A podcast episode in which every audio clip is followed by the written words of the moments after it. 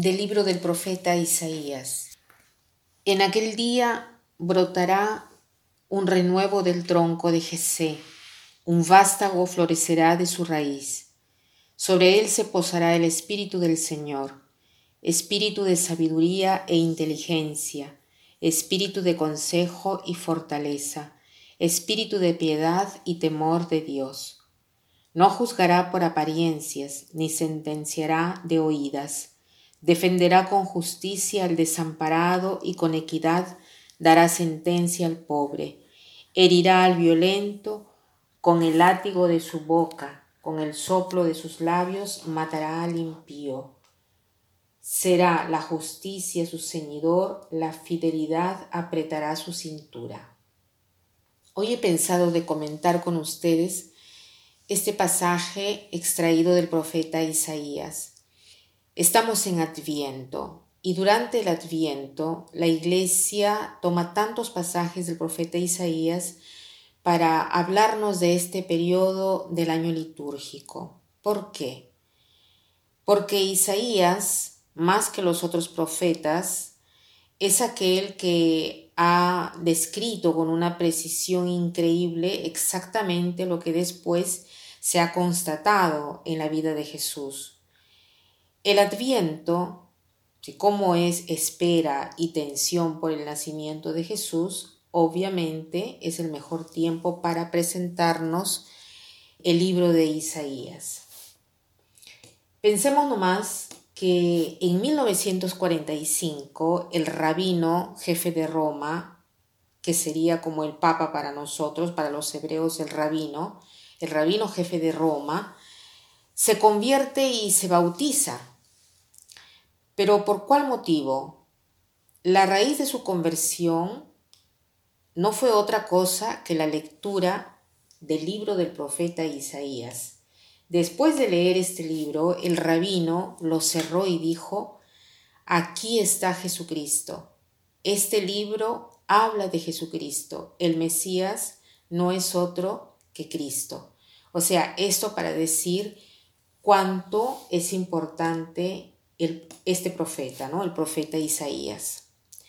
Pero ahora sobre lo que quiero eh, meditar con ustedes es eh, en esta frase que dice así, no juzgará por apariencias, ni sentenciará de oídas. ¿Cuánto es importante esto? No juzgar según las apariencias. ¿Qué cosa quiere decir esto? ¿Cuándo es que yo juzgo según las apariencias? Cuando yo juzgo según mi punto de vista instintivo natural y cuando yo juzgo según lo que es la mentalidad del mundo la mentalidad sin Dios, la mentalidad llevada por mis instintos, por mis miedos, por mis preconceptos, por mis prejuicios, mis temores, mis ansias. Esto es juzgar según las apariencias. Ahora, ¿cómo hacemos para no juzgar según las apariencias? Hay un secreto. Y es por esto que este pasaje no inicia eh, diciendo no juzgarás según las apariencias, sino que inicia diciendo en aquel día brotará un renuevo del tronco, del tronco de Jesé, un vástago florecerá de su raíz, sobre él se posará el espíritu del Señor.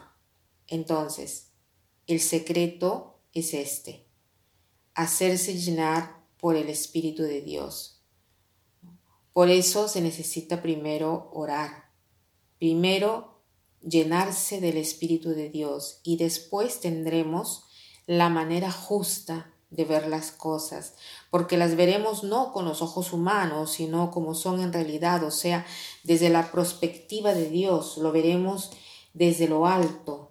Cuando uno va a ver las cosas desde lo alto, lo ve todo diverso. Cuando uno está en la parte baja, Ve todo deformado porque estás demasiado cerca a la realidad. Tienes que alzarte para tener la visibilidad de lo que es la realidad.